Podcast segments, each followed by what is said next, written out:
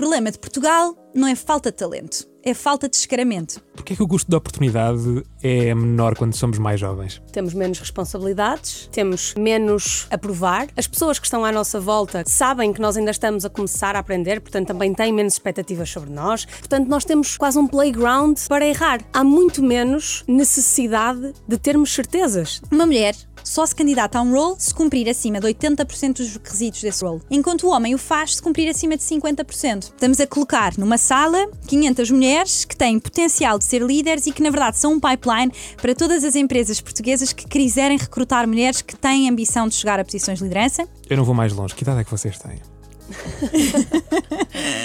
Nós temos as duas 26. Como é que tão novas estão a fazer mexer tanta coisa? Eu acho que há uma coisa que nós temos as duas, que é o principal motor, que é vontade. Nós temos as duas muita vontade de fazer acontecer e de hum, deixar o mundo um bocadinho melhor do que aquele que nós o encontramos, por mais clichê que esta ideia pareça. E há uma outra coisa que eu acho que nós temos, que é não ter vergonha, acho que é uma delas, ter coragem, se calhar é outra forma de colocá-la, se calhar um bocadinho mais sofisticada. Mas qual é que foi o passo mais arriscado que deram nas vossas carreiras?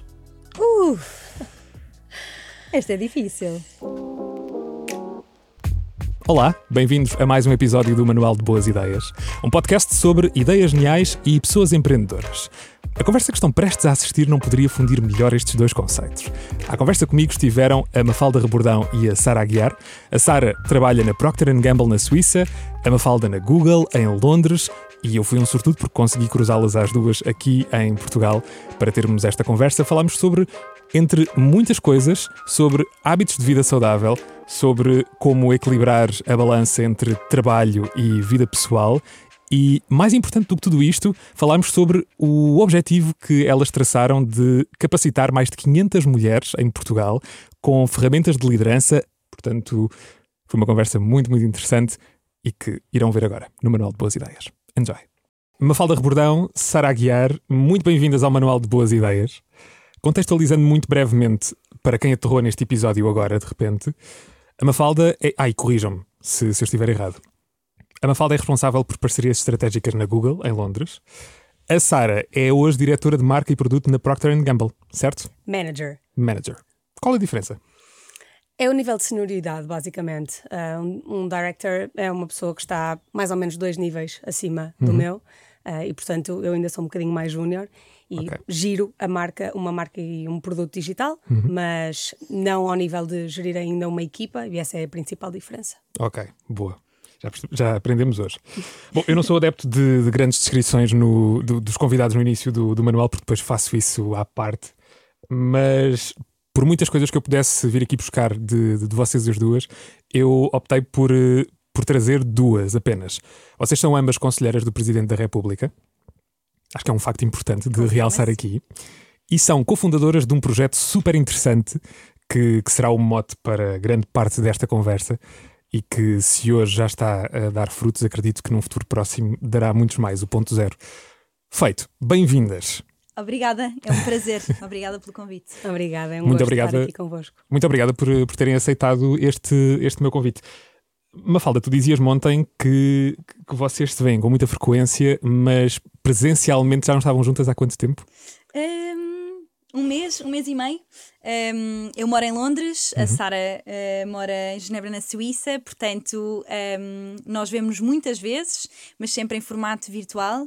Um, portanto, reunimos, na verdade, sempre durante a semana e ao fim de semana. Somos a companhia normalmente do domingo de manhã, uma da outra. Bom. Um, um, e, portanto, é preciso ter gosto pelos projetos para trabalhar neste, neste âmbito fora das nossas, dos nossos horários de trabalho. Uh, mas temos muito, muito gosto e muita paixão pelo que fazemos no Ponto Zero e por todos os outros projetos que estamos a levar. E, portanto, tentamos sempre encontrar uma forma, neste momento, antes de entrarmos aqui no estúdio, estávamos a pensar quando é que seria a próxima oportunidade para nos vermos em pessoa porque é, na verdade, a oportunidade que temos para fazer um brainstorm e conversar e definir estratégia de forma mais efetiva. Uhum. Portanto, vocês hoje estão, estão novamente juntas e já não estavam há quanto tempo? Um mês e meio. Um mês e meio. Uau. Dito isto, como é que é um dia típico nas vossas vidas, se é que isso existe? E onde é que ele se passa também? Uf. Então, um, se calhar posso começar. Diria que um dia típico na vida das duas é bastante diferente entre hum. si, ok? Portanto, embora, claro, tenhamos estes momentos em comum, sobretudo este em que falamos uma com a outra e que ocupa realmente uma grande percentagem das nossas semanas, neste momento, e, e aliás também varia Uh, consoante a altura, ok? Depende se estamos em Portugal, depende se estamos nas, nestas cidades onde, onde residimos, depende se estamos a viajar em trabalho, porque as duas uh, viajamos também uh, bastante. Portanto, depende. Neste momento, diria que um dia típico para mim é um dia em que eu faço ginásio de manhã, vou para o trabalho. Uh, na verdade, o ginásio que eu tenho é dentro do meu escritório, portanto, uh, já chego ao, ao, escritório para, para começar o meu trabalho, embora não, não necessariamente logo um trabalho intelectual. Começo a trabalhar muito cedo, eu sou uh, uma pessoa das manhãs, gosto muito de acordar cedo e começar a trabalhar cedo. portanto, normalmente, a partir das sete e meia é quando já estou a começar a trabalhar, sete e meia, oito. Entretanto, almoço de equipa, tenho uma equipa muito jovem que tem muita, muita vontade de se conhecer fora do contexto de trabalho também e, portanto, é sempre um ótimo momento para nos conectarmos, percebermos o que é que, o que, é que estamos a fazer, em que é que estamos a trabalhar fora do trabalho, o que é que estamos, um, que projeto é que estamos a pensar, que viagens é que estamos a, a planear. Portanto, mais uma tarde de trabalho. Final do dia, em Genebra, nesta altura do verão, é sempre muito comum ir até ao pé do lago, uh, beber um copo, comer alguma coisa. Portanto, tem feito muito parte dos meus dias este, esta rotina também. E depois, ao final do dia, um, há sempre um momento em que, em que faço journal, isto é uma coisa que nós partilhamos também. Portanto, isto também costuma acontecer aqui mais quando estou a terminar o meu dia, fazer o jantar, um, preparar o dia de, seguinte, não é? Esta ideia de planear o que é que vamos fazer no dia a seguir também é uma coisa que partilhamos. Um, e é por aqui, ver uma série, estar com o meu namorado, um, muitas vezes intercalado com algumas reuniões do ponto zero, mas este é um dia típico. Não é nada de especial, na verdade, acho que não é um dia muito diferente do dia de todas as outras pessoas que trabalham no escritório. Mas, Mafalda, que, como é que é o teu? Um, o meu dia, eu sou, como, sou uma pessoa com muita energia. Na verdade, estou num processo de aprender a controlar a minha energia e perceber qual é que é a rotina que funciona para mim. Um, na verdade, ontem estava a fazer uma reflexão uh, por uma surpresa que nós vamos lançar no início do próximo ano, que ainda não podemos revelar. Hum. Um, mas estava a fazer uma reflexão sobre o que é que é a rotina da Mafalda, o que é que é o meu dia a dia. Eu passo cerca de uma semana por mês em Portugal e as outras três em Londres. e, portanto, nessa semana que passo em Portugal é muito difícil eu ter uma rotina, porque tento um, chegar a todo lado, acho que é um bocadinho isso que significa, ter o melhor dos dois mundos e, portanto, quando estou em Portugal, tento tomar café com os meus amigos, mas também com os meus mentores, as pessoas com quem eu gosto de conversar para perceber que projetos é que estão a acontecer em Portugal e como é que nós podemos acrescentar valor. Muitas vezes temos reuniões com algumas das empresas com as quais temos parcerias no ponto zero, portanto é muito difícil ter uma, uma rotina durante essas semanas em que estou em Portugal, mas quando estou em Londres tento ter uma rotina o mais certa possível. Eu acordo bastante cedo, seis e meia, sete da manhã estou a acordar, não faço desporto de manhã, sou uma pessoa que adora fazer desporto ao final do dia, gosto muito de fazer desporto, a Sara sabe, é uma coisa muito importante para mim. Um, eu penso muito o que é que são os meus não negócios negociáveis para organizar a minha rotina e os meus não negociáveis, sem dúvida que um deles é fazer desporto e outro nunca almoçar ou tomar o pequeno almoço sozinha. Um, e esse é um dos meus energy boosters que eu tento incluir durante a minha, a minha semana de trabalho. Portanto, acordo seis e meia, sete da manhã. Em Londres tenho um commute, portanto, no tempo em que estou em commute vou a ler. Agora estou a ler um, um livro que estou a adorar, que está a mudar a minha vida. Portanto, tento sempre procurar um livro que me acrescente valor fora do que eu já faço no meu trabalho. Qual é o livro? Um, o livro chama-se O Caminho Menos Percorrido um, e é um livro sobre desenvolvimento psicoafetivo e psicoanálise uh, que fala sobre o primeiro, vou na segunda secção, portanto estou a fazer uma recomendação com o livro a meio, que é sempre um bocadinho perigoso, um, mas acho que o posso fazer porque só para ler metade do livro já vale a pena. E a primeira secção é sobre disciplina, como é que nós conseguimos encontrar rituais, e aqui fala um bocadinho sobre esta parte também do nosso desenvolvimento desde que somos miúdos e, portanto, a parte de educação, que é uma paixão muito grande grande que eu tenho. E depois, como isto se aplica a várias áreas da nossa vida, a segunda secção que eu estou a ler é o amor. Está a desmistificar imensas coisas sobre o tema do amor, nomeadamente o amor não é um sentimento, e é escrito por um psiquiatra, e portanto tento sempre ler alguma coisa que me expanda um pouco a mente, dê-me um bocadinho de headspace antes de entrar no escritório. Depois vou tomar o meu pequeno almoço, que, como se calhar muita gente sabe, na Google é estilo Hotel 5 Estrelas. Um... Temos ideia, temos ideia dos filmes. Mas eu tento manter-me fiel ao meu pequeno almoço sempre, que é leite com chocolate e torradas para ver se mantenho o meu, o meu peso e o meu fit para depois ir treinar ao final do dia. Uh, e depois tenho sempre um almoço em que ou convido alguém, porque é permitido trazermos guests, um, e faço o meu dia de trabalho até cerca das 5 da tarde, às 6 vou treinar, sou uma pessoa de treinos intensos, portanto tudo o que é cardio, seja spinning ou crossfit, é o tipo de, de, de desporto que eu faço. E normalmente reúno com a Sara nos finais do dia ou trabalho para o ponto zero. Portanto, a partir das 5 da tarde começa o meu segundo shift, que é o meu segundo trabalho full-time, que é o ponto zero.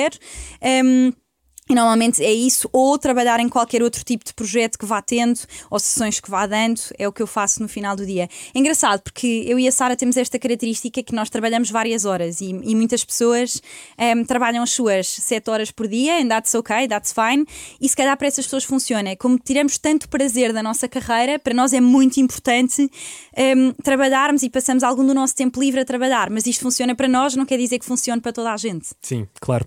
E no meio de tanta coisa que vocês fazem, a Sara disse aqui uma coisa que, que eu gostava de, de, de, pegar. A questão de vocês as duas serem adeptas do journaling. Uhum. Onde é que entra esse hábito no, nos vossos dias e quão importante é fazê-lo e tê-lo uh, no meio de dias tão assoberbados como aqueles que vocês têm? Eu acho que hum, cada pessoa tem a sua experiência com o journal. E nós, na verdade, começamos por fazer uh, o journal de uma forma mais consciente e mais intencional Uh, no início do ponto zero, esta foi, na verdade, o ponto zero nasce de, de uma de uma dinâmica que nós tínhamos entre as duas de reunirmos mensalmente de uma forma quase formal para partilharmos melhores práticas, estratégias, ferramentas que íamos encontrando uh, nas nossas, nos nossos percursos para ajudarmos uma à outra, no fundo, a acelerar aquilo que, que era a nossa carreira e as nossas aspirações profissionais. E o journal foi uma destas recomendações que nós partilhamos. Eu partilhei na altura com uma falda, eu encontrei um, um journal que é o Five Minutes Journal, uhum. que hum, para mim foi Conheço. absolutamente life-changing, na Sim. medida em que me permitiu lá está, ter esta intencionalidade e esta consciência sobre o journal. E durante muito tempo eu fiz este, usei este journal e, portanto, fazia o journal de manhã, mal acordava. Para quem não conhece o conceito, Sim. é um conceito de uh, perdermos 5 minutos apenas do nosso, do nosso dia a fazer journal, uma parte dos 5 minutos de manhã, outra parte ao final do dia. É um journal muito focado na gratidão e neste, nesta ideia de identificarmos no nosso dia a dia quais é que foram os pontos positivos e quais é que foram as pequenas vitórias que podemos celebrar. E portanto a ideia era que nós de manhã percebamos, tivesse, fizéssemos este exercício de perceber qual é que é a nossa intenção para aquele dia, quais é que são os nossos objetivos, quais é que são estas pequenas vitórias que vamos procurar e no final do dia fazermos uma reflexão sobre aquelas que conseguimos efetivamente e outras que podem ter surgido e que não tínhamos planeado. E durante muito tempo, este foi o, o, tipo de journal que eu fazia e a Mafalda também. Um, um bocadinho de manhã, um bocadinho ao final do dia. Entretanto, à medida que também fomos maturando, fomos conhecendo mais sobre esta prática, perceber outros benefícios que podia ter, outras áreas que podíamos explorar dentro dela, eu pessoalmente uh, passei o meu journal todo para o período final do dia e faço de uma forma mais prolongada, uh, normalmente 15, 30 minutos, onde eu discorro simplesmente sobre aquilo que, que tenho a acontecer dentro da minha mente. Os meus pensamentos, eh, às vezes são angústias, às vezes são um, coisas que me estão a deixar extremamente entusiasmada e sobre as quais eu quero pensar, quero planear, quero uh, de alguma forma perceber porque é que elas me estão a fazer tão entusiasmada para tentar procurar mais uh, depois. E portanto, agora este é um journal um bocadinho mais, continua a ter um foco muito grande de gratidão, mas este journal que eu faço é mais reflexivo, é mais é menos policiador daquilo que eu quero pensar e sobre o qual eu quero escrever. E tem muita importância para mim porque me permite ter uma clareza sobre os meus pensamentos, sobre os meus obstáculos, sobre os meus objetivos que antes não tinha tanto, pelo menos. É giro porque só uma nota em relação a este journal. Eu continuo a utilizar o 5 Minute Journal. Uh, sou uma mega fã da Intelligent Change, um, até porque assenta numa série de princípios de psicologia que explicam nas primeiras 30, 40 páginas do porquê ter que se fazer desta forma e funciona para mim porque é extremamente disciplinado. Só tenho que passar 5 minutos do meu dia e, portanto, obriga-me a ter uma rotina. Um, para quem quiser experimentar journaling, tem que experimentar pelo menos durante 21 dias, porque, segundo a ciência, precisamos de 21 dias para manter um hábito. Portanto, Até lá, não desistam.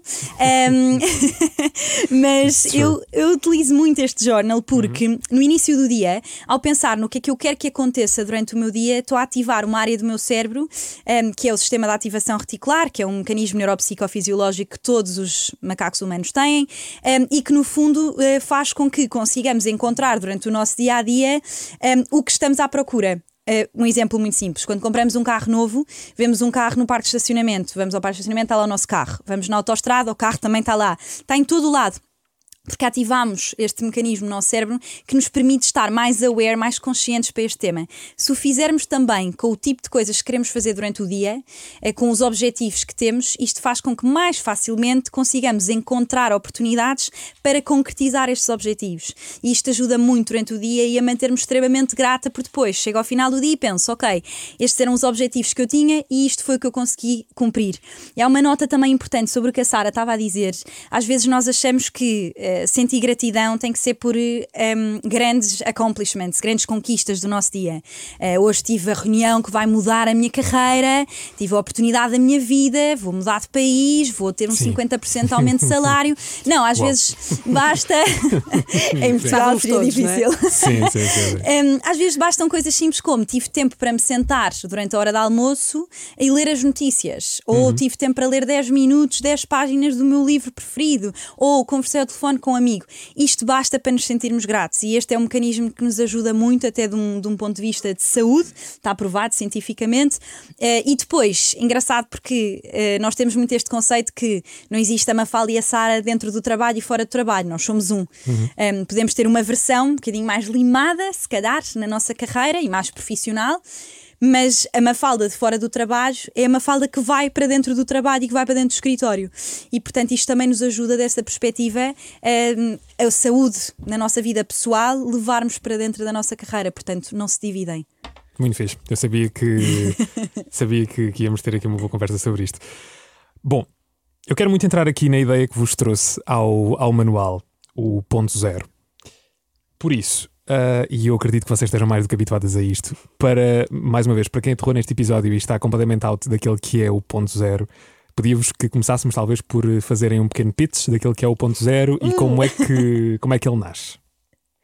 Então, o ponto zero contei já aqui um bocadinho do que é que foi a gênese, não é? Estas conversas que nós tínhamos uma com a outra mensalmente para partilharmos estas estas estratégias e ferramentas. Nós conhecemos durante o nosso mestrado e foi aí, nesse momento, num trabalho de grupo, que percebemos uh, que tínhamos formas de trabalhar semelhantes, aspirações profissionais semelhantes.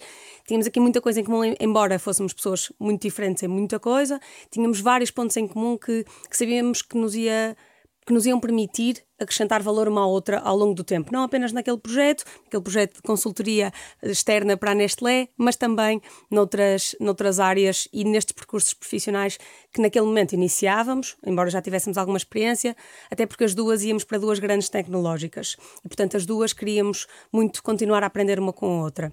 Calma, não avances. Vocês iam para duas tecnológicas, isto no mestrado, certo? Sim. Já sabiam que, que iriam. Quais Sim. eram?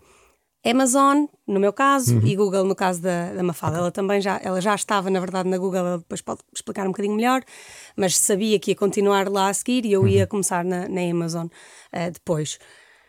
Entretanto, decidimos, vamos formalizar isto, ter estas conversas marcadas nos nossos calendários. Este também é um traço muito particular sobre nós. Nós costumamos dizer, meio em tom de brincadeira, meio em tom literal, que os nossos calendários são a nossa Bíblia, porque realmente para conseguirmos gerir todas estas coisas que vamos fazendo ao longo do ah, dia. Eu sei, quando marcámos a, a entrevista do, do, Ponto Zero. Aliás, vocês foram as primeiras e até agora as únicas convidadas que foram vocês mesmas a, a marcar na agenda a entrevista que iam ter aqui hoje.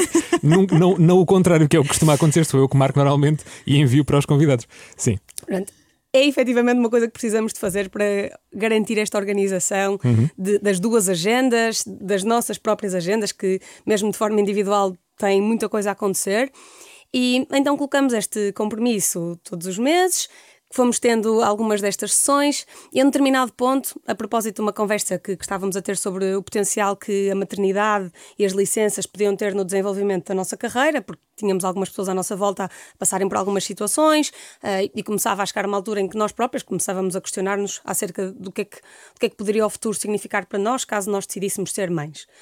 Não especificamente mães enquanto mulheres, mas também, no geral, a paternidade uh, dentro deste contexto.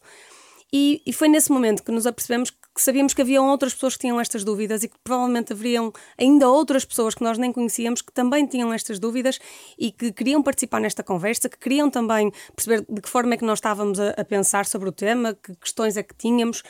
E, portanto, decidimos, se calhar começávamos a ter esta conversa de uma forma pública. E foi assim que surgiu o Ponto Zero como, como um podcast. Sendo que a principal ideia era não só nós termos estas conversas que tínhamos uma com a outra de forma pública, mas também termos conversas com os nossos mentores, porque a mentoria era aqui um destes pontos que nós tínhamos em comum uh, na forma de desenvolver a nossa carreira. As duas procurávamos muito aprender com a experiência de outras pessoas que já estavam a traçar caminhos que nós queríamos traçar ou que nós uh, admirávamos uh, em determinadas características. E foi assim que, para além destas nossas conversas que nós tínhamos inicialmente uma com a outra sobre estes diferentes temas, passamos a ter mentores a fazerem episódios de mentoria pública connosco isto, o nosso principal objetivo era efetivamente democratizar algumas destas ferramentas, alguns destes temas, alguns uh, acessos que nós tínhamos nestas grandes empresas onde estávamos e que não são tão, tão falados, ou pelo menos não estão tão popularizados em alguns contextos cá, cá em Portugal, nós queríamos trazê-los para cá. Entretanto, uh, para além desta missão, acrescentamos uma outra, porque quando fizemos a nossa lista de mentores a trazer ao podcast para dar estas sessões de mentoria pública, nós queríamos trazer especialistas em diferentes áreas e terminamos a nossa lista com uma lista só com, com nomes de homens. E percebemos que Gostávamos que daqui a cinco anos, quando duas outras miúdas quisessem começar um projeto e trazer referências de liderança ou de outras áreas da gestão para o público, não, não tivessem que deparar-se com, com o mesmo problema. E então decidimos a partir daqui que uma das nossas missões ia também ser democratizar estes temas através uhum. de vozes femininas uhum. e, não só, e não só de homens. E é por isso que só temos convidadas mulheres no nosso podcast um, e é assim que, que, nasce o Ponto Zero com estas duas principais missões. Entretanto, nós fomos criando outros projetos um, sobre os quais deixo a Mafalda contar-vos um bocadinho. e é um tema giro, porque para quem começa projetos, e na verdade, a Sara, por exemplo, já tinha tido a sua própria startup, eu tinha começado muitos projetos, mas dentro do mundo corporativo há muito este mito que só se pode ser empreendedor fora das empresas, também é possível ser empreendedor dentro das nossas empresas, portanto, isto de criar projetos não é só sobre começar uma startup e daqui a 10 anos ela é um unicórnio em Portugal. Não é só assim que funciona, o empreendedorismo é muito mais do que isso. Um, e o ponto zero é um bocadinho um exemplo um, exatamente do que é crescer um projeto, que na verdade começa como uma ideia simples de começar um podcast, que foi como o ponto zero começou, tal e qual como a Sara explicava, e que de repente destas conversas que íamos tendo, destas sessões de mentoria públicas, não é? Com o objetivo principal de democratizar estas ferramentas de carreira de que a Sara falava, as mentoras começaram a dar-nos feedback. Olhem, Claramente, algumas das técnicas que falamos não são tão abordadas no mercado em Portugal. Isto é uma coisa que, quando começas a tua carreira, não te falam sobre estes temas. E nós começámos a perceber, se calhar existe aqui um gap no mercado que nós conseguimos fechar ou resolver. E é assim que nasce o ponto zero como quase um B2B, em que nós, na área de Learning and Development, levamos formações às empresas. Um, nós lançámos este projeto em setembro do ano passado e em apenas quatro meses tínhamos formado 400 pessoas em Portugal. Nós trabalhámos com a Jerónimo Martins, com a Natixis, com a Leroy Merlin, com a BPI, com a nós, com a Fidelidade. Portanto, grandes empresas que recrutam muita gente em Portugal. Portanto, no fundo, trabalhámos aqui com programas de trainees e com muitas pessoas que estavam a começar a sua carreira no mercado português, o que acaba por ser uma extraordinária oportunidade para nós, para perceber o que é que o mercado está à procura procura, quais é que são os gaps em termos de skills que existem no mercado e quais é que são as dificuldades que as empresas estão a sentir aqui? E trazer no fundo estas ferramentas que nós fomos descobrindo ao longo da nossa carreira, tal e qual como a Sara dizia, talvez numa posição um pouco privilegiada porque vivemos em vários países, juntas já vivemos em, em 10 países, tivemos 10 experiências diferentes, um, ehm, porque cada uma de nós já viveu em 5 países diferentes. E portanto começámos a perceber que em diferentes culturas encontrávamos ferramentas e formas de fazer as coisas muito diferentes e que isto podia ajudar pessoas que estariam no lugar da Sara e da Mafalda há três anos atrás, a poupar o nosso sangue, suor e lágrimas eh, que nós fomos sentindo ao longo da carreira. E, portanto, montámos um programa que, no fundo, dá estas ferramentas de forma super acionável e que as leva para dentro das empresas. Um, o ano passado começámos a pensar, ok, como é que podemos continuar a ter impacto, chegar com esta mensagem, continuar a democratizar estes temas de forma mais abrangente? E foi aí que surgiu o We Can Do Better, que foi um evento que fizemos este ano, na verdade, ehm, do dia 8 de março, ehm, com a Nova SBE e a Access como parceiros, ehm, e em que trouxemos o conceito do podcast, portanto, democratizar temas de carreira, com mulheres para cima do palco. Depois começámos a pensar, muito giro isto, as pessoas vêm aqui a um evento, aprendem uns conceitos, vão para casa, se calhar os mais interessados até vão pesquisar sobre o tema, mas antes so what? E depois, o que é que vai acontecer? Então, em jeito tal e qual como no ponto zero no início, de brincadeira, pensámos, ok, vamos lançar um desafio a 30 C-Level em Portugal para assinar um compromisso da mentoria a uma mulher durante um ano. Porquê? Porque o estudo da McKinsey põe isto preto no branco, que se chama Women Matter, e diz que após os primeiros três anos de carreira, as mulheres têm muito mais dificuldade um, em sentir-se confortáveis e até ambicionar chegar a cargos de liderança. Portanto, as mulheres não querem ser líderes a partir dos primeiros três anos de carreira. E eu e a Sara até nos encontrávamos num turning point, estávamos nesses primeiros três anos de carreira, e a Sara até me dizia numa call: realmente, eu começo a pensar e vejo as líderes à minha volta e penso: será que eu também vou conseguir esta dinâmica eh, de coordenar a minha vida pessoal? Pessoal com a minha vida profissional e pensámos, temos que fazer alguma coisa para fechar este gap, que é o chamado Leadership Ambition Gap. Então fomos ter com os CEOs, muito à maneira como nós fazemos, que é sem vergonha, dámos mensagens no LinkedIn e dissemos, CEOs, estamos a falar CEOs da nós, CEMAPAs, etc. Olha, eh, vamos lançar este desafio, convidámos a McKinsey como Knowledge Partner e a nova SBE Leadership for Impact Knowledge Center, que vai medir o impacto no perfil de liderança destas mulheres durante um ano. Gostávamos de desafiar para vir ser mentora ou mentor e ajudar estas mulheres durante o próximo ano nos objetivos dela de carreira a caminho da liderança. Isso foi há menos de um ano, certo? Isto foi há menos de um ano, na verdade, há alguns meses apenas. Sim, em março. E em apenas três meses, na verdade, tínhamos fechado com 45 C-Level, maioritariamente CEOs em Portugal, e tínhamos recebido dezenas de mensagens no LinkedIn de muitas mulheres a pedir-nos para fazer parte do programa e muitos C-Level a pedir para ser mentores no programa. E, portanto, sentimos aqui uma obrigação, quase, e é uhum. assim que surge o 2.0 do ponto zero, uma obrigação Sim. de lançar uma ONG que está publicada em Diário da República, uma associação, aqui é a C-Level Mentorship Academy, em que vamos profissionalizar isto e até 2025 o nosso objetivo é ter 500 mulheres a fazer esta academia profissional e juntar então o que nós achamos que são as líderes do futuro, para tornar a liderança mais diversa no nosso país, aos líderes do presente. E é um bocadinho isto o ponto zero. E os próximos passos? Já temos vários, mas alguns deles ainda não podemos revelar. ok, deixem-me deixem orientar agora na, naquilo que, que vos vou perguntar a seguir. Passámos aqui por muita coisa. Uh, eu não vou mais longe. Que idade é que vocês têm? Nós temos as duas 26. Fizemos recentemente. 26 anos. Como é que tão novas estão a fazer? Eu tenho 25 anos também. Como é que tão novas estão a fazer mexer tanta coisa? Eu sei que vocês têm uma visão muito interessante sobre esta questão da idade. Eu acho que há uma coisa que nós temos as duas que é o principal motor de tudo isto, que é vontade. Nós temos as duas muita vontade de fazer acontecer. Temos as duas muita vontade de resolver problemas. Temos as duas muita vontade de ter impacto nos outros e de hum, deixar o mundo um bocadinho melhor do que aquele que nós o encontramos, por mais clichê que esta ideia pareça, porque eu acho que é genuinamente verdade. E há uma outra coisa, e me falta depois sentar à vontade para acrescentar em cima disto, que eu acho que nós temos, que é. Há várias formas de expressar esta ideia. Não, não ter vergonha, acho que é uma delas. Um, ter coragem, se calhar, é outra forma de colocá-la, se calhar um bocadinho mais sofisticada, embora não saiba se seja a certa sim, para nós. Sim mas que no fundo reflete esta ideia de nós, nós não temos medo de receber nãos como resposta. Nós sabemos que vamos mandar 10 mensagens a CEOs no LinkedIn a desafiá-los para eles darem mentoria, tirarem do seu tempo para mentorarem uma mulher que não conhecem para ajudá-la a fechar este Leadership Ambition Gap e sabemos que alguns nos vão, nos vão responder, outros não vão. E conseguimos lidar bem com esta ideia, porque hum, o não é sempre garantido, e alguns deles vão dizer que sim. Portanto, nós tentamos aplicar no fundo esta ideia, este princípio, a tudo o que nós fazemos. Nós temos as ideias que nos vão surgindo destas várias experiências que nós vamos tendo, esta vontade que nós temos muito, uh, também se reflete muito na curiosidade, é uma vontade também incessante de aprender, de continuar a experienciar novas situações, conhecer novas pessoas, ler novos livros, conhecer novos podcasts.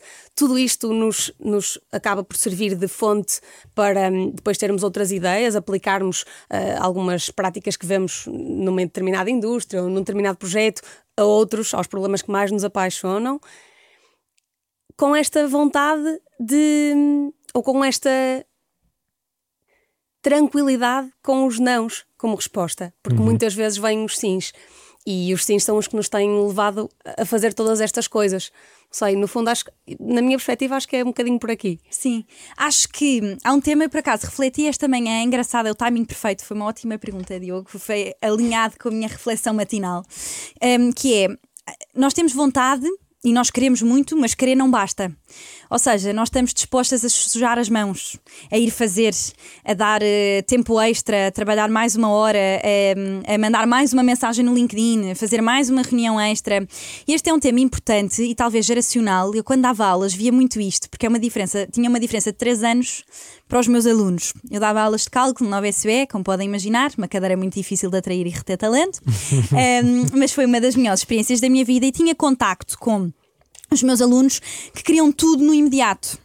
Um, achavam que por querer bastava. O mundo ia mudar, o mercado ia mudar, nós falamos muito sobre isto. O mercado em Portugal tem, tem que mudar. Tem que mudar e o que é que estamos a fazer para mudar? E é claro que há uma série de condicionantes, e nós sabemos, por exemplo, este tema das lideranças diversas, nós não podemos ir obrigar um CEO a escolher uma CEO mulher na sua próxima escolha de quem é que vai suceder. Mas se calhar podemos influenciar de outra forma, porque esta é uma variável que não está ao nosso controle, e nós temos este lema de controlar o que é controlável, e portanto, nas variáveis sobre as quais nós temos controle, nós tentamos ir lá e acrescentar acrescentar valor. E portanto, este tema da vontade é o principal, é o motor, em especial quando a energia falha ou quando é, estamos cansadas, ajuda-nos muito, mas não temos medo de sujar as mãos e trabalhar tempo extra. E esse é um tema muito importante é, e, que, e, que, também deve ser reforçado, que é o trabalho e o esforço. É importante trabalhar e é preciso esforçar. E se queremos fazer as coisas, se calhar vamos ter que trabalhar um bocadinho de tempo extra. E depois vamos ter que escolher se o queremos fazer e onde o queremos fazer. E volta à ideia que eu falava no início, que é nem toda a gente vai querer trabalhar esse tempo extra. E isso é ok. Nós só temos que encontrar o que é que funciona para nós. E como claro. nós temos esta vontade de mudar, nós queremos trabalhar esse tempo extra. E, portanto, estamos dispostas a ir atrás um, e, no fundo, a criar as oportunidades. Não muito longe destas questões que, que estamos a falar, eu ouvi-vos, um, em particular a Tima Falda, dizer que em Portugal falta-nos descaramento. E eu adorei o vosso ponto de vista uh, sobre como facilmente confundimos a promoção das nossas melhores qualidades com falta de humildade. Querem elaborar um bocadinho sobre isso? Eu posso falar sobre este tema. É uma, é frase muito engraçada que eu ouvi quando tinha 19 anos, no início da minha carreira, e em que um dos meus mentores disse: O problema de Portugal não é falta de talento, é falta de descaramento. E claro que desta frase pode haver uma série de especulação aqui, um, ehm, porque podemos pensar, ok, uh, se calhar descaramento já há muito, e isto é uma, uma das coisas quando falamos dessa frase, recebemos esse feedback, o que é verdade, mas o conceito em si, ou seja, na gênese desta, desta expressão, o que quer dizer é: Portugal tem imenso talento, mas culturalmente, e isto não é só em Portugal, na Europa do Sul, isto é uma coisa que está provada nos dados, nós temos muita dificuldade em comunicar o que fazemos bem. E há uma frase que eu adoro que é: não é gabarlice se for baseada em factos. Um, e isto quer dizer que, se nós formos falar sobre o que nós fazemos bem, nós até chamamos muitas vezes os nossos superpoderes, as coisas que nós achamos em que temos claramente uma vantagem comparativa. E toda a gente tem. Todas as pessoas têm alguma coisa que fazem muito bem ou que, se trabalharem e expandirem, podem vir a ficar o melhor na sua sala a fazer. E se falarmos sobre elas e as comunicarmos ativamente, as nossas oportunidades aumentam. Porquê? Porque se calhar eu vou estar a conversar com alguém que no dia a seguir vai estar sentado no almoço e que vai conhecer uma oportunidade e pensar: não, espera, a Mafalda faz isto muito bem. Então vai quase tornar-se um sponsor. Olha, eu conheço uma pessoa que faz isto lindamente e que te possa apresentar e que te vai ajudar a fazer este projeto. Isto é uma forma muito simples de exponenciarmos oportunidades. E quando dizemos oportunidades, oportunidade de negócio é quando criamos uma oportunidade, uma transação no mercado oferta e procura, simplesmente, que é o mercado de trabalho, e em que alguém tem alguma coisa para oferecer. Neste caso sou eu, não é? Como ativo no mercado, e alguém está à procura disto que eu posso oferecer. E esta hum, comunicação ativa do que nós fazemos bem, primeiro, não é ensinada nas escolas, não é? Aliás, uh, é perpetuada como uma coisa má. Se falamos sobre o que fazemos bem, somos arrogantes. Esta questão de falta de humildade, não é? Sim. Se falamos sobre o que fazemos bem, somos arrogantes, não somos humildes, temos que ser humildes, podemos fazer isto muito bem, mas não podemos falar sobre isso.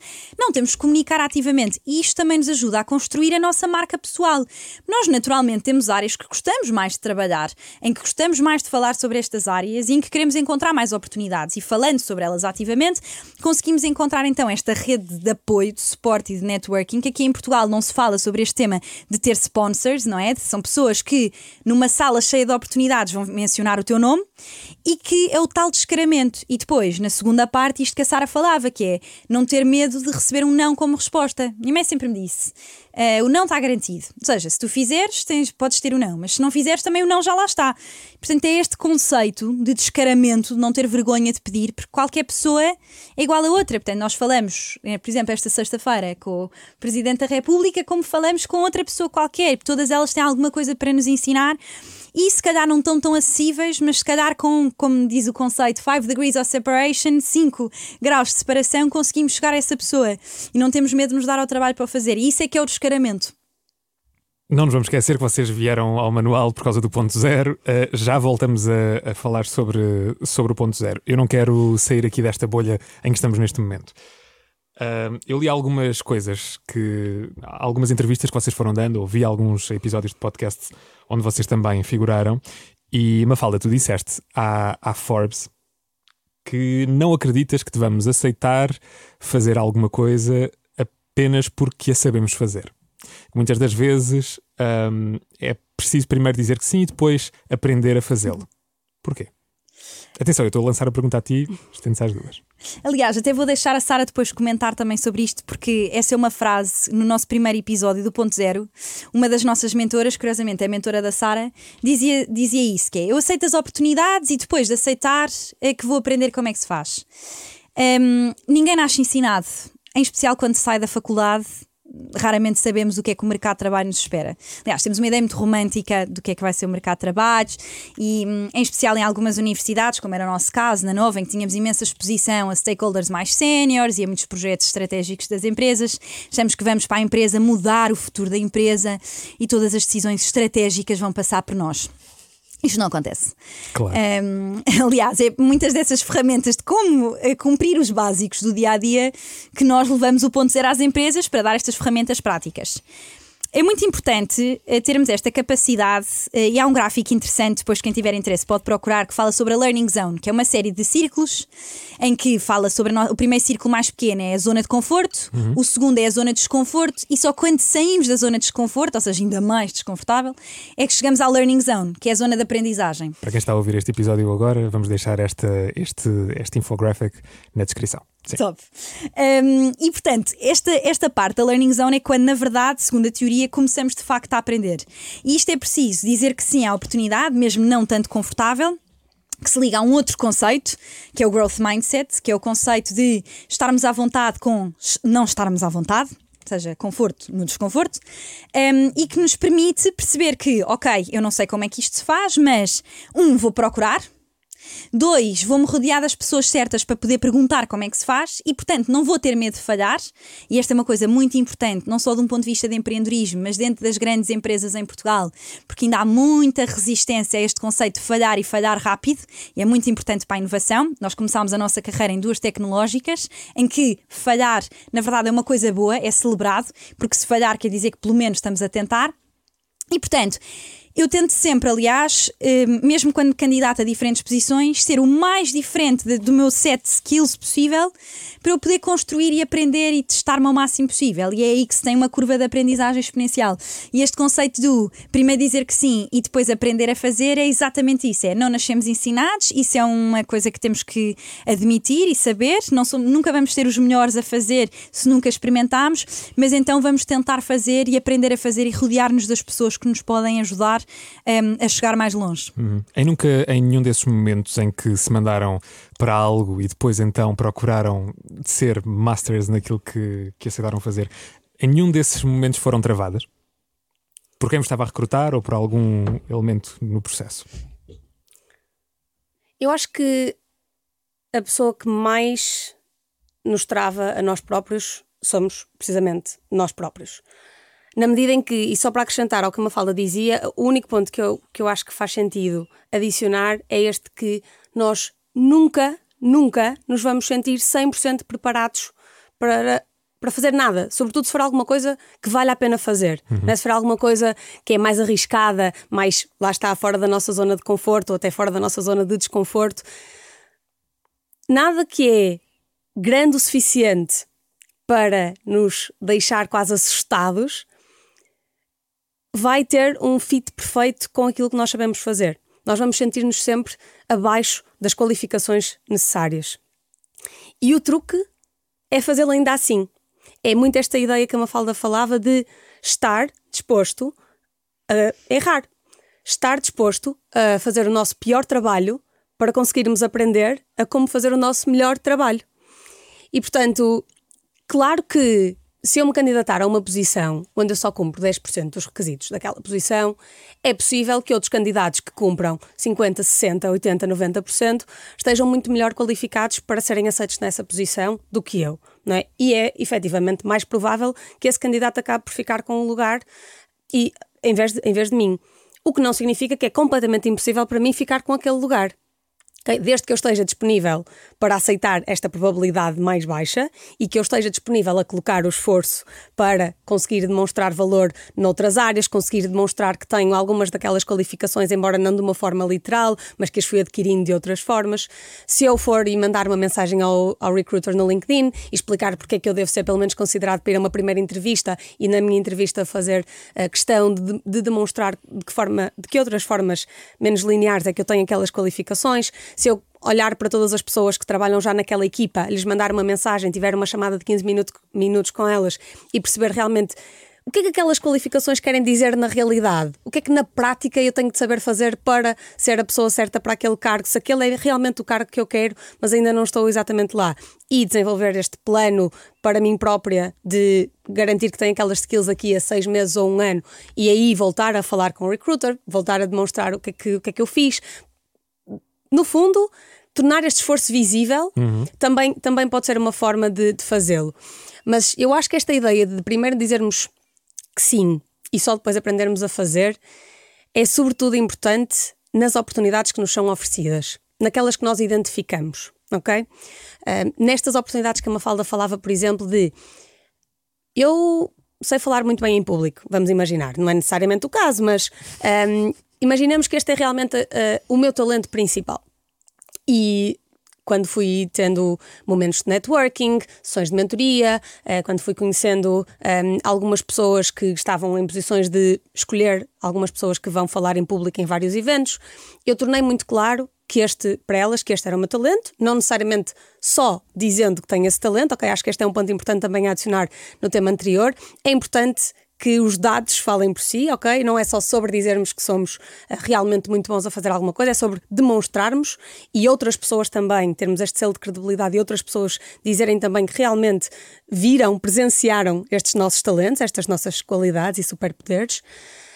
Mas é esta ideia de se alguém naquele meio sugeriu o meu nome para eu ir fazer um, eh, uma presença a falar em público num determinado evento se calhar o tema para que me convidaram para falar não é exatamente aquilo que eu domino, mas eu vou aprender sobre aquele tema e vou garantir que naquele momento em que eu aproveitei esta oportunidade que alguém me deu, eu vou garantir que sei entregar eu vou fazer toda a pesquisa que for necessária sobre aquele tema, eu vou garantir que não só o meu superpoder a falar em público vai transparecer, como também a preparação, o profissionalismo, e esta é a oportunidade que vai depois fazer um efeito composto, que vai levar a novas oportunidades e que se vai refletir em novas oportunidades por consequência, e é, é assim que nós chegamos a este ponto exponencial de aproveitar as oportunidades. É mesmo não tendo a segurança de que vou saber fazer um ótimo trabalho, é estar disponível para me preparar, para garantir que no final eu vou entregar esse excelente trabalho e que as pessoas vão ficar orgulhosas de terem dado o meu nome e não arrependidas e que por isso vão continuar a dá-lo. Uhum. Ok. Uh, voltemos ao. Aliás, não, ainda não voltamos nada ao ponto zero. Quero-vos perguntar mais uma coisa ainda dentro desta, desta bolha em que estamos. Qual é que foi o passo mais arriscado que deram nas vossas carreiras? Uh, esta é difícil. Olha, para mim foi, sem dúvida, ter tentado fazer um shift muito radical da minha área de estudo para a minha área de carreira. Okay? Eu estudei Ciência Política e Relações Internacionais. Queria muito mudar o mundo quando andava no secundário, queria muito resolver os problemas sociais que via à minha volta e sempre acreditei, aliás, só me candidatei a um curso no final do ensino secundário, só tinha uma opção na minha, na minha folha de, de escolhas de, de, ensino superior, Uau. que era este curso em Ciência Política e Relações Internacionais na nova FCSH. Era exatamente aquilo que eu queria. Quando cheguei ao meu curso e quando me comecei a envolver de alguma forma uh, mais ativa no, no mundo da política, percebi que afinal não era bem por ali que não havia um, um fit entre a minha personalidade, o ritmo que eu gostava de ver as coisas acontecerem, os mecanismos que eu gostava de utilizar e a forma como a política funciona. E por isso uh, eu acabei por me encontrar num lugar em que tinha que encontrar a alternativa certa para me permitir na mesma ter este impacto, resolver os problemas, fazer esta, esta diferença no mundo. E fui, na verdade, percebendo meio aleatoriamente que hum, essa alternativa estava no mundo da inovação, no marketing, nas startups. E tentei imediatamente, depois da minha licenciatura, sem um mestrado em gestão, sem sequer me ter especializado em economia durante o secundário, fiz humanidades, arranjar um trabalho nesta área, sendo que eu não sabia praticamente nada.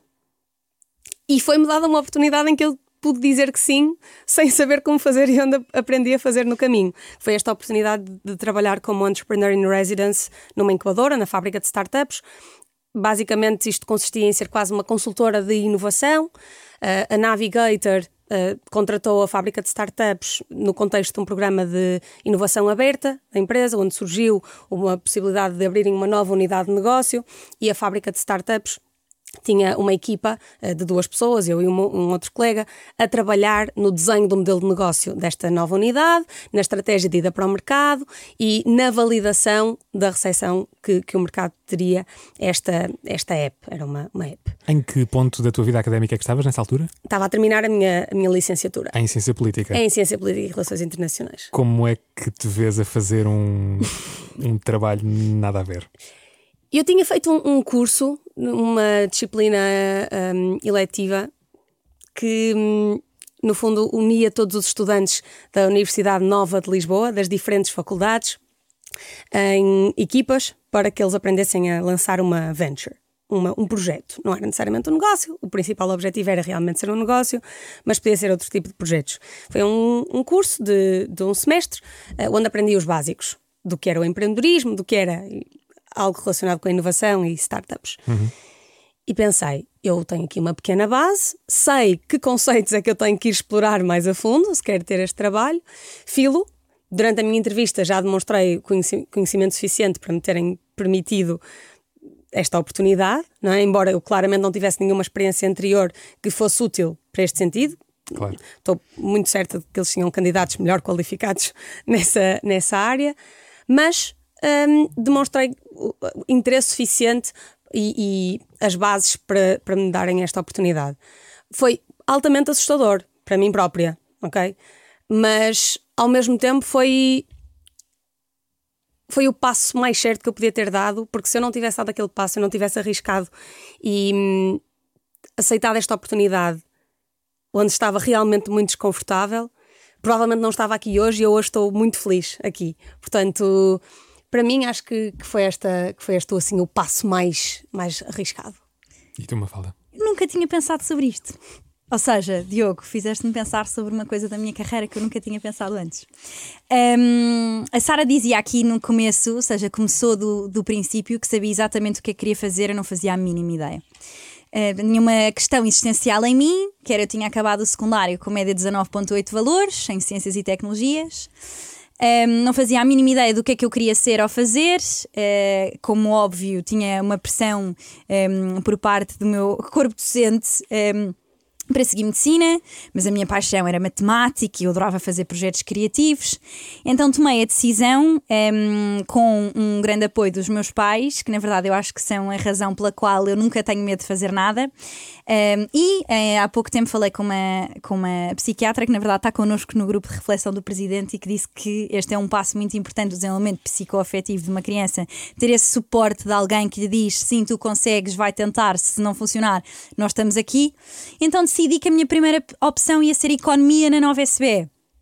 Eh, que na verdade não tinha nada a ver com o que eu tinha estudado e continuo a ser uma apaixonada por ciências. Na verdade, acredito que o nosso país tem imenso potencial um, eh, dentro desta área, temos pessoas geniais dentro desta área, mas decidi, decidir, uh, escolher economia e que eu acho que foi uma das melhores decisões da minha vida. Um, depois fiz a nova SBE, aliás, eu fiz tudo o que dava para fazer dentro da nova. Estive no lançamento do novo campus, em que trabalhava com o Pedro Santa Clara na altura, para, porque o campus foi uh, fundado com zero investimento um, público, portanto é inteiramente com uh, donativos, donations privadas. Um, dei aulas, agora faço parte do Executive Board da Nova, a levar o Pelour Internacional. Um, e em, em 2019 uh, eh, fiz a primeira escolha arriscada. Eu acho que foram duas grandes escolhas arriscadas na minha carreira. A primeira, porque tinha a responsabilidade de responder aos meus pais, que na altura me ajudavam a pagar o meu mestrado. E a segunda, uh, quando decidi tomar o risco um, de ter um emprego garantido e dizer que não. A primeira foi quando eu recebi uma oferta de estágio da Google e me disseram, uh, eu queria só um summer internship, portanto só durante o verão, porque eu estava a fazer o meu mestrado. Disseram-me pegar ou largar seis meses. Eu lembro-me ter ligado à minha mentora na altura, à Tânia, e disse: Bem, é, eu ou faço isto a full time com o meu mestrado ou então perco esta oportunidade. E ela disse-me: há comboios que só passam na vida uma vez, e eu decidi: ok, vou fazer o meu mestrado em full time na Google, na, na Nova, enquanto faço o meu estágio a full time na Google. Então, este foi um movimento muito arriscado da minha parte, uh, porque uh, não só comprometeu o meu, a minha higiene de sono, um, mas podia ter corrido mal e eu não ter conseguido entregar nem num lado nem no outro. Mas isto mostrou-me que uma das minhas características é conseguir fazer muito muitas coisas ao mesmo tempo e na verdade eu sou super feliz quando faço muitas coisas ao mesmo tempo. E o segundo foi quando terminei o meu uh, estágio na Google. Por norma, o que acontece é quando fazes um estágio numa tecnológica, convertes a full time. Uhum. E eu estava a fazer o SEMS na altura e tinha uma proposta para ir dar aulas na Nova. E lembro-me de me ter sentado com um dos meus mentores, que é o Country Manager da Google, que me disse: as grandes empresas continuam lá mas há certas experiências que tu só podes viver em determinada idade. E isto ajudou-me a pensar no custo de oportunidade. Ou seja, o meu custo de oportunidade de dizer que não a converter a full-time na Google e ter um emprego garantido na empresa pela qual eu estava apaixonada, de um ponto de vista de cultura, um, e a tirar uma oportunidade de dar aulas, experienciar uma coisa que eu nunca tinha tido oportunidade de fazer e que provavelmente não voltaria a ter oportunidade de fazer, e terminar o meu mestrado. E portanto eu decidi dizer que não um, e mais tarde, passados seis meses, voltaram a contactar-me e dizer: Olha, temos aqui outra vez uma oportunidade a full time e gostávamos muito que tu voltasses. E eu acho que esse foi um move muito arriscado porque eu tinha uma oportunidade numa empresa que toda a gente gostaria de entrar, em que ia ter uma vida segura em que me iria permitir um, ehm, ter a vida que eu sonhava, um, ehm, ir trabalhar na, na, cultura que eu sonhava, eu decidi dizer que não, ir experienciar primeiro dar aulas, que foi uma das melhores experiências da minha vida, e só depois entrar na Google. E essa, se calhar, é uma mensagem importante, porque muitas vezes um, ehm, temos que olhar para o custo-oportunidade das nossas decisões, pensar, se calhar agora para mim, que ainda sou jovem, o custo-oportunidade de dizer que não, não é assim tão elevado. E o Steve Jobs dizia uma coisa muito gira, que é dizer que sim a uma oportunidade é dizer que não a todas as outras e, portanto, temos que ter muita certeza dos sims que dizemos. Isto dizer sim e depois aprender a fazer não é só sobre isso, é escolher os sims certos. Ou seja, ter a coragem de que Uh, ter a coragem e a certeza de que nós vamos conseguir criar outras oportunidades e em determinadas alturas da nossa vida vamos ter que dizer que não oportunidades também gostaríamos de agarrar, mas simplesmente temos que perceber que ao dizer que sim a uma, dizemos que não a todas as outras. Portanto, se há dois learnings que eu tirei e eu e a Sara fazemos muito este exercício e tu dizias, Diogo, vamos voltar a falar do ponto zero. Um ponto zero é muito sobre isto sobre estas experiências, sobre claro como é que isto se faz, claro mostrar a outras pessoas através da nossa experiência e de mentores como é que elas também podem fazer. Um, e mesmo no podcast, o que nós tentamos trazer, e isto foi uma mensagem que um dos nossos mentores nos disse, é as convidadas que vocês trazem são todas de uma normalidade excepcional. É isto, é, eu e a Sara também erramos fomos para áreas que se calhar não eram bem aquilo. Dissemos que não e se calhar podíamos ter dito que sim. Já falhámos, falhamos muitas vezes. Eu falho toda a hora. Mas é sobre isto: é não ter medo de falhar, e mostrar a outras pessoas como é que podem falhar melhor do que nós. E o ponto zero quer fazer exatamente isso, mostrar como é que se falha melhor do que nós falhamos. Uau. Diga-me uma coisa, porquê é que porquê é que o custo da oportunidade é menor quando somos mais jovens? Há vários motivos. Os mais óbvios são temos menos responsabilidades, não é? Temos menos uh, a provar, temos um mundo maior de opções disponíveis para nós. Ainda não somos especialistas em nada, ainda não, não temos um, um valor muito de nicho a entregar em, em nenhuma área, ainda estamos a aprender. As pessoas que estão à nossa volta, que são mais séniores, sabem que nós ainda estamos a começar a aprender, portanto também têm menos expectativas sobre nós, têm mais predisposição para nos ajudar a chegar lá, para nos aconselhar, para traçar o caminho ao nosso lado. Uh, portanto, nós temos quase um playground para errar. Não é? Os nossos primeiros anos de carreira são anos quase teste. São anos em que nós estamos a descobrir aquilo que nos vai fazer feliz a longo prazo. Ok? Portanto, há muito menos necessidade de termos certezas, de sabermos exatamente que este é o passo certo. E portanto, eu acho que isso é um. E nós achamos as duas, e, e é muito sobre isto também o ponto zero, é sobre esta ideia de que estes são os anos para nós aprendermos as coisas mais importantes errarmos, aprendermos, testarmos, iterarmos.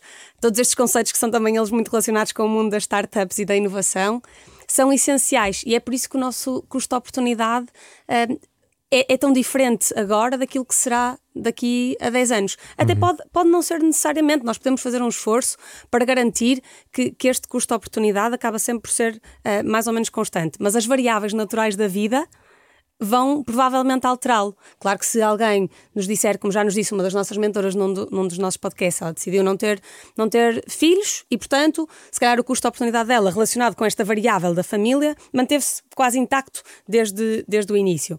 Mas efetivamente todos temos vidas diferentes e, portanto, todos temos que considerar quais é que são os fatores que vão influenciar o nosso custo de oportunidade. O ponto de partida, normalmente, é sempre um em que ele é inferior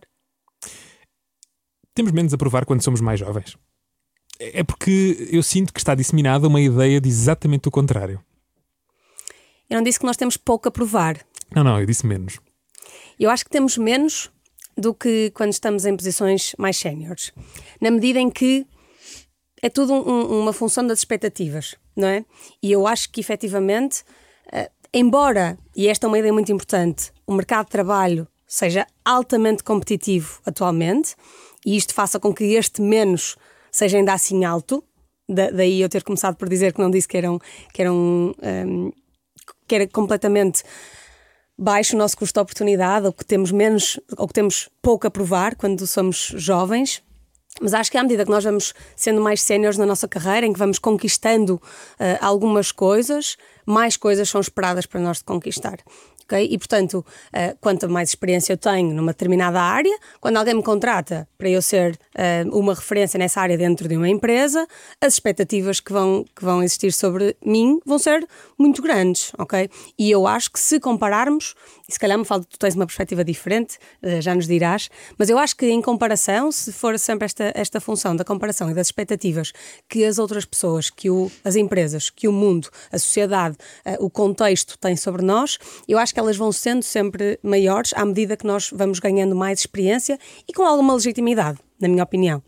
Agora, com este mercado de trabalho altamente competitivo, onde todos nós temos acesso a muito mais informação, a muitas mais experiências, onde muita coisa está democratizada já, todos nós temos que fazer um grande esforço para nos provarmos ok? Para encontrarmos estes, super, estes superpoderes, para percebermos de que forma é que nos podemos distinguir, que projetos é que podemos criar para acrescentar valor, que outras pessoas ainda não estão a criar.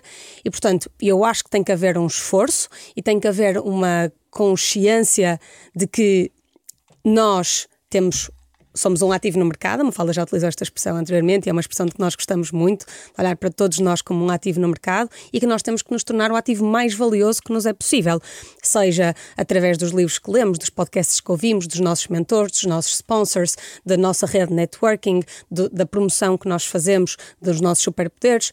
Tudo isto são fatores que influenciam em larga medida a forma como nós nos provamos no mercado. E nós temos que efetivamente fazê-lo e já não, se, não chega a começar a fazê-lo quando já temos toda uma experiência que fala por si. Eu acho que esta é, que é a grande principal diferença.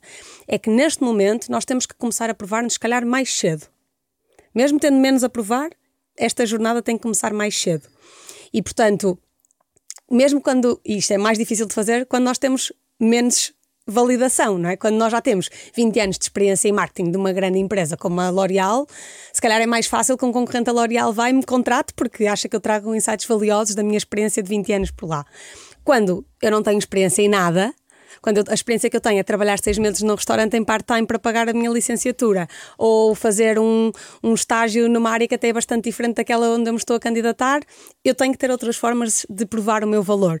E acho que isso é que é a grande diferença. Nós temos que começar a acrescentar valor mais cedo, provar o nosso valor mais cedo, mas eu acho que ainda assim menos do que quando temos 20, 30 anos de carreira. Perfeito. Eu adoro, adoro a, a vossa forma de de pensar a vida no, no geral. Bom, sobre o ponto zero, não que nada disto tenha, não o tenha sido, mas vocês descrevem a vossa C-Level Mentorship Academy como a primeira academia de mentoria para encontrar e desenvolver as futuras líderes do país. É citação daquilo que, que vocês têm no, no, no, vosso, na vossa comunicação. Isto pode ser uma dumbass question, mas vou fazê-la na mesma porquê é que o vosso trabalho se foca exclusivamente na capacitação de mulheres? É uma excelente pergunta e nenhuma pergunta é parva, nunca em nenhum fórum. Obrigado. Isto é uma coisa que também se desenvolve ao longo da carreira, que é esta coragem de fazer sempre as perguntas que parecem óbvias.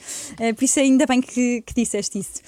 Um, então, é uma ótima questão porque em primeiro lugar, a Sara falava que quando nós começámos este podcast, claramente fizemos uma lista de pessoas que gostávamos de, de, trazer como mentores e só tínhamos top of mind homens e, portanto, surgiu aqui um segundo ramo da nossa missão, não é? Porque nós precisamos de nos orientar quais é são os nossos objetivos, qual é que é o sucesso do que nós queremos fazer, que é criar mais role models femininos.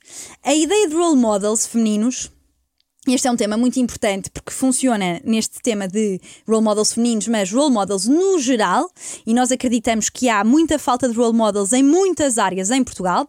É ver é acreditar. Ou seja, se eu não vir alguém a fazer, não vou acreditar que é possível. E, portanto, mostrar através do exemplo, que no fundo é o que vocês fazem aqui no Manual de Boas Ideias, olhem estas pessoas que tiveram esta ideia, esta boa ideia, segundo o manual, e de repente conseguiram concretizar. Isto é criar role models, isto é criar referências. Isto foi o que nós tentámos fazer, ou tentamos fazer ao longo do tempo, no podcast. Porquê que a C-Level Mentorship Academy e um disclaimer importante, a C-Level Mentorship Academy é o fórum e daí também ser uma associação sem fins lucrativos em que nós nos focamos neste princípio e muito alinhado com os objetivos de sustentabilidade das Nações Unidas de trazer mais mulheres para lugares de liderança. Portanto, há métricas na Europa, fora da Europa e sabemos que isto é um problema crasso que temos em Portugal e fora de Portugal. Portugal, isto é uma coisa importante dizer, não está assim tão mal nos rankings, mas se começarmos a olhar para os boards das empresas em Portugal e para os C-level, ou seja, CEOs das empresas em Portugal, vamos perceber que ainda existe um gap muito grande. E é o único fórum em que nos dedicamos de facto às mulheres. Porquê? Porque acreditamos, e isto foi um feedback que nós fomos recebendo, mesmo das próprias empresas, que nos diziam, nós perguntávamos, porquê que não há mais mulheres em posições de liderança? E diziam-nos, ah, porque não, nós não encontramos um pipeline de mulheres que esteja disposta a vir para a posições de liderança. Portanto, esse é um dos temas que estamos a resolver. Estamos a colocar numa sala 500 mulheres que têm potencial de ser líderes e que, na verdade, são um pipeline para todas as empresas portuguesas que quiserem recrutar mulheres que têm ambição de chegar a posições de liderança e que estão a ter mentoria para chegar lá. Portanto, a fazer, a moldar o seu perfil de liderança para conseguir ter as skills necessárias porque é muito importante fazer este trabalho de olhar para trás, não é? É backwards a partir das pessoas quando começam. Temos que lhes dar as skills para se tornarem líderes. Lá está, ninguém nasce ensinado e há um percurso que é preciso ser feito. E uma das formas de o fazer, e nós acreditamos muito nisto, é aprender através da aprendizagem dos outros.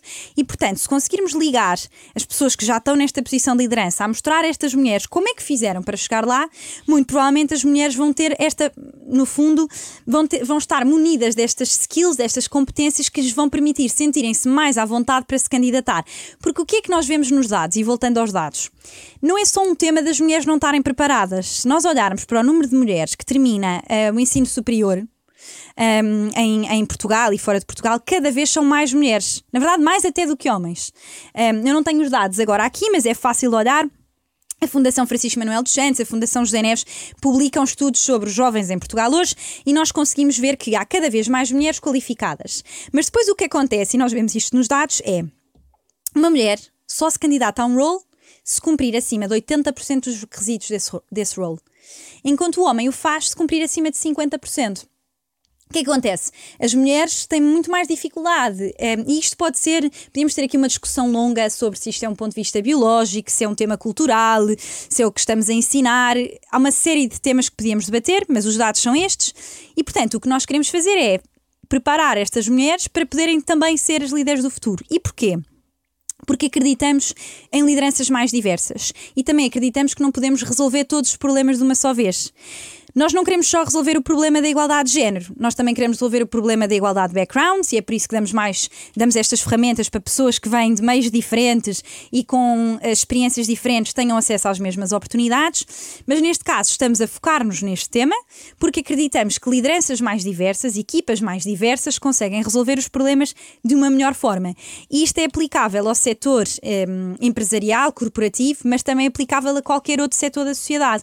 Quanto mais diversidade de opiniões, opiniões e de ideias nós tivermos numa mesa, mais facilmente vamos resolver o problema. E, portanto, este é o tema que estamos, no fundo, a tentar resolver ou ajudar a resolver, a fechar este gap de liderança em relação às mulheres. Mas todos os programas que nós fazemos no ponto zero um, não têm género, são mais diversos possível. A nossa ideia também uh, é trazer convidadas e falar com pessoas do mais diverso tipo de backgrounds, porque a diversidade, há muita diversidade visível, o género é uma delas, mas há muita diversidade invisível, nomeadamente neurológica, por exemplo, um, tal como falávamos, de origem, background, etc. Por exemplo, eu e a Sara se calhar, quando nos veem no ponto zero, olho nu, parecemos duas pessoas que até seriam semelhantes. Tivemos experiências em tecnológicas, somos pessoas diametralmente opostas.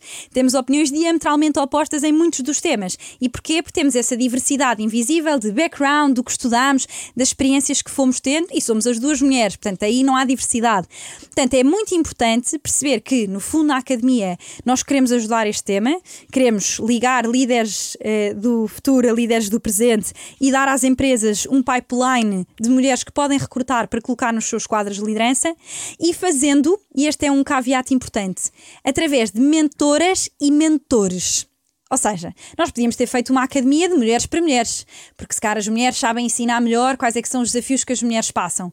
Mas nós decidimos colocar mentores e mentoras por dois motivos diferentes. O primeiro, diversidade de perspectivas. Vou aprender muito mais se tiver uma pessoa com uma perspectiva diferente da minha. E segunda, porque para resolver este tema é preciso envolver os dois lados da moeda na discussão. E, na verdade, até há quem diga que vai ser o lado da, da moeda, do lado dos homens, que vai resolver ou, ou, ajudar a fechar. Porque se nós pensarmos, a maioria das pessoas que está em lugar de liderança em Portugal neste momento são homens. E, portanto, nós também queremos mostrar o que é que podem fazer para envolver mais mulheres nesta discussão. E só se virem, se experienciarem, se perceberem quais é que são as dificuldades que passam, os talentos que têm, um, as vantagens comparativas que vão trazer para cima da mesa, é que vão poder ser os próximos a escolher a próxima mulher para um executive board ou a próxima um, mulher para uma C-level position. E, portanto, envolvemos os, os dois lados na discussão para que possamos contribuir para uma liderança, no final do dia, isto, uma liderança liderança mais diversa em Portugal. Maravilhoso.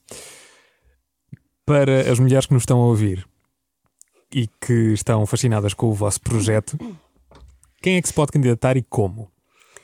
Então, nós neste momento não temos as inscrições abertas ainda, uhum. ok? Ponto importante.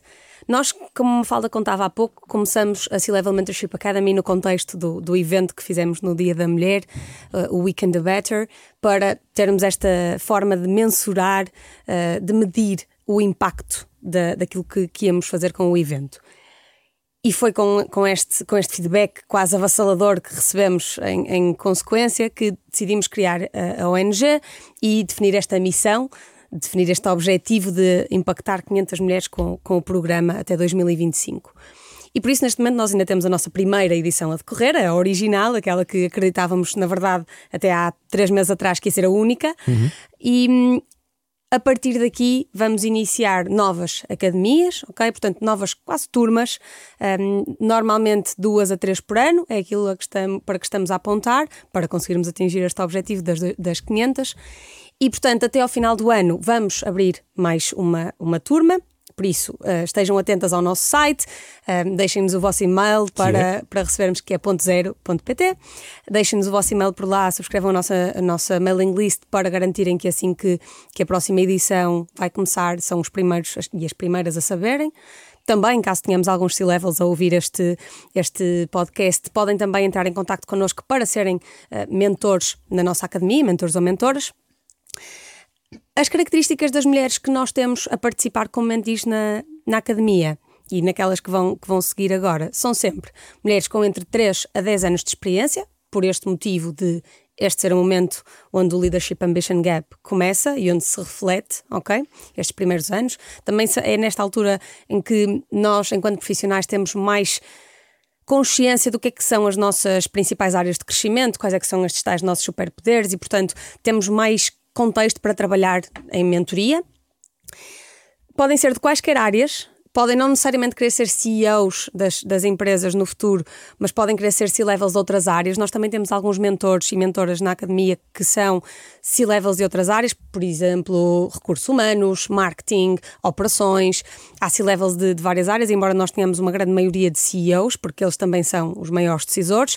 Temos outras áreas e por isso, seja qual for a área de trabalho onde, onde as futuras líderes do futuro estão a trabalhar agora, elas podem encontrar-nos e beneficiar da, da C-level Mentorship Academy. Durante o programa tem não só acesso a esta mentoria com, com o C-Level, mas também tem algumas formações uh, connosco e com outras pessoas, algumas sessões de, de partilha de outros C-Level que vêm falar na comunidade, muitos momentos de networking para que elas possam conhecer outros mentores, para que possam conhecer-se entre si e, portanto, para todas as mulheres que nos estão a ouvir e que, que, se enquadram nesta descrição e que acham que podem vir a ser as futuras líderes do país, mesmo que neste momento tenham algumas dúvidas sobre se é isso que querem ou não, encontrem-nos, porque nós prometemos que vamos fazer o nosso melhor para, para ajudar.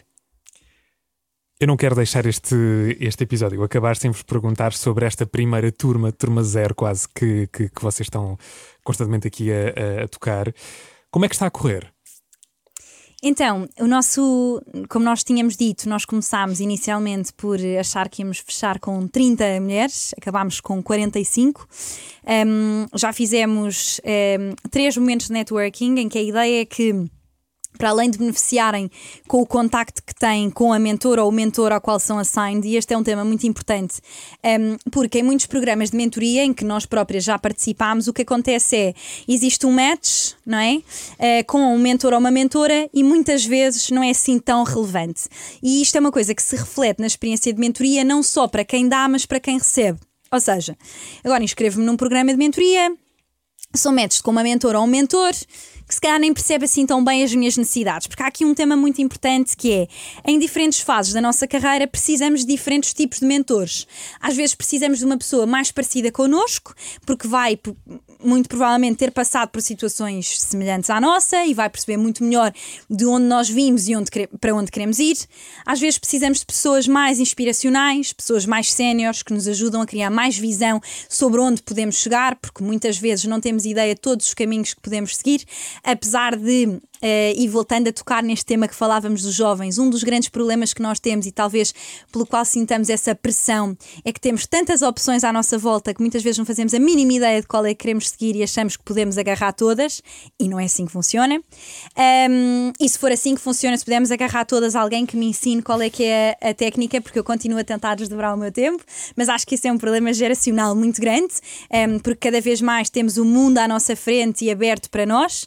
Um, mas retomando retomando este tema dos mentores, é importante que exista um match, não é? Que os meus interesses ou o que eu quero desenvolver na minha carreira neste momento esteja alinhado com o mentor ou mentora com o qual eu vou estar a trabalhar durante um ano. Nós fazemos um trabalho muito minucioso de, depois de fazer o recrutamento destas mulheres, voltar a falar com elas e perceber: ok, quais é que são as tuas necessidades? Queres mudar de indústria? Estás no momento em que queres ser promovida? Vais começar a gerir uma equipa? Um, estás perdida, não sabes o que é que queres fazer? Tens uma ideia das áreas costas, mas não encontras na tua empresa? Ou estás ótima na tua empresa, mas simplesmente gostavas de perceber quais é que são as oportunidades que existem dentro da tua indústria? Queres aprender mais sobre a tua indústria ou outra indústria? E depois tentar fazer matches com as pessoas que nós temos e que as podem ajudar. Por exemplo, eu estou a trabalhar em tech mas se eu quiser trabalhar em, não faço ideia, FMCG, daqui a. Eu não tenho resposta para esta pergunta de uh, um milhão de euros de o que é que queres fazer daqui a cinco anos, não sei, ainda bem, Diogo, que não fizeste esta pergunta a nenhuma de nós, já chega nas entrevistas. Um, e em que dizem, ok, o que é que gostavas Sim. de fazer? Um, ela pode dizer, olha, se calhar gostava de aprender mais sobre esta indústria para perceber se gostava de ir para essa indústria. Então vamos fazer matches com uma mentora ou um mentor que ou tenha feito esse caminho ou o inverso, ou trabalho nessa indústria para poder dar visibilidade do que é que se faz. Porque é muito importante fazer estas perguntas, às vezes um bocadinho desconfortáveis, de ok, como é que é o teu dia a dia? E o que é que tu não gostas no teu trabalho? Este tipo de coisas são coisas que tu podes fazer perguntas a uma sessão de mentoria, mas calhar se for só um café de networking com alguém, não te vais sentir muito à vontade para perguntar: olha, Diogo, o que é que tu não gostas de fazer aqui no teu trabalho? E portanto, isto permite a estas mulheres perceber: ok, olha, eu com isto é como as relações, eu aqui com os defeitos, consigo, com estes defeitos consigo lidar, mas com estes nem tanto. E, portanto, ajuda-te a planear o teu próximo passo. Este trabalho foi um trabalho que nós fizemos e que nós achamos que está a funcionar muito bem e que já tínhamos em experiências anteriores em que fomos mentis ou até mentoras uh, noutros fóruns, percebido que é essencial é acrescentar valor às duas partes. E depois. Nestes momentos de networking, o que nós tentamos fazer é não só permitir que conheçam Uh, os seus mentores e mentoras de um ponto de vista pessoal, porque atualmente fala-se muito por videochamada, etc. Portanto, o momento em que tiramos tempo e como podem imaginar, estes C-level são pessoas que têm uma agenda super ocupada, porque têm imensas responsabilidades e, portanto, estão ali naquele momento só para falar com esta pessoa, mas também conhecer os outros mentores. Ora, se nós temos um pipeline de 30 ou 45 C-levels, todos espetaculares, e podemos dar a estas mulheres a oportunidade de conversar com eles e depois de fazer follow-up, e quem sabe, quando abrir uma oportunidade naquela empresa, um, serem as primeiras a levantar a mão e a, a poder conversar e saber realmente como é que funciona por dentro, vamos também fazer isso.